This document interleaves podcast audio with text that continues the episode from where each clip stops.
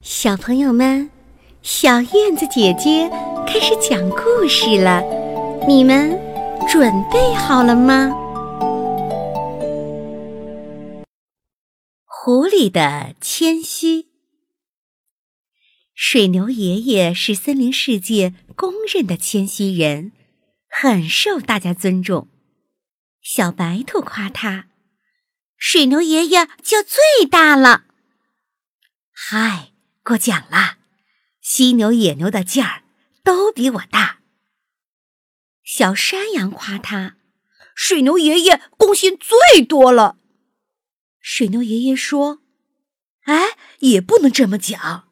奶牛吃下的是草，挤出来的是奶，它的贡献比我多。”狐狸很羡慕水牛爷爷谦虚的美名，他想。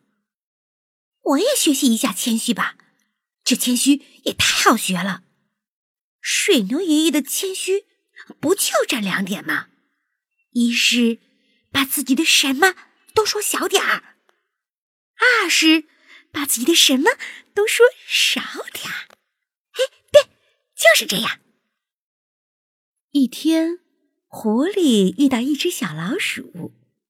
小老鼠看到狐狸有一条火红蓬松的大尾巴，不禁发出了由衷的赞美。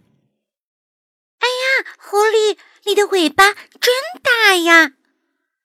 狐狸学着水牛爷爷的口气说：“哎，反了，你老鼠的尾巴比我的大多了。”啊，什么？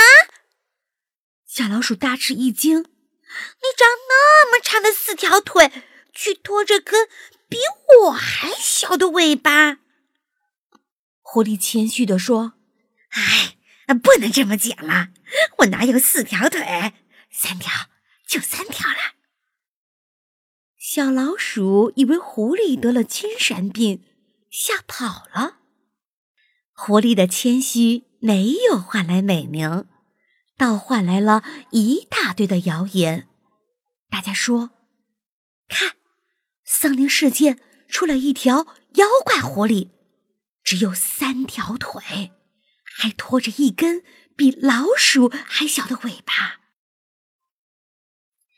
小朋友们，谦虚也要实事求是。如果不实事求是，那是瞎谦虚，就只能。闹笑话了。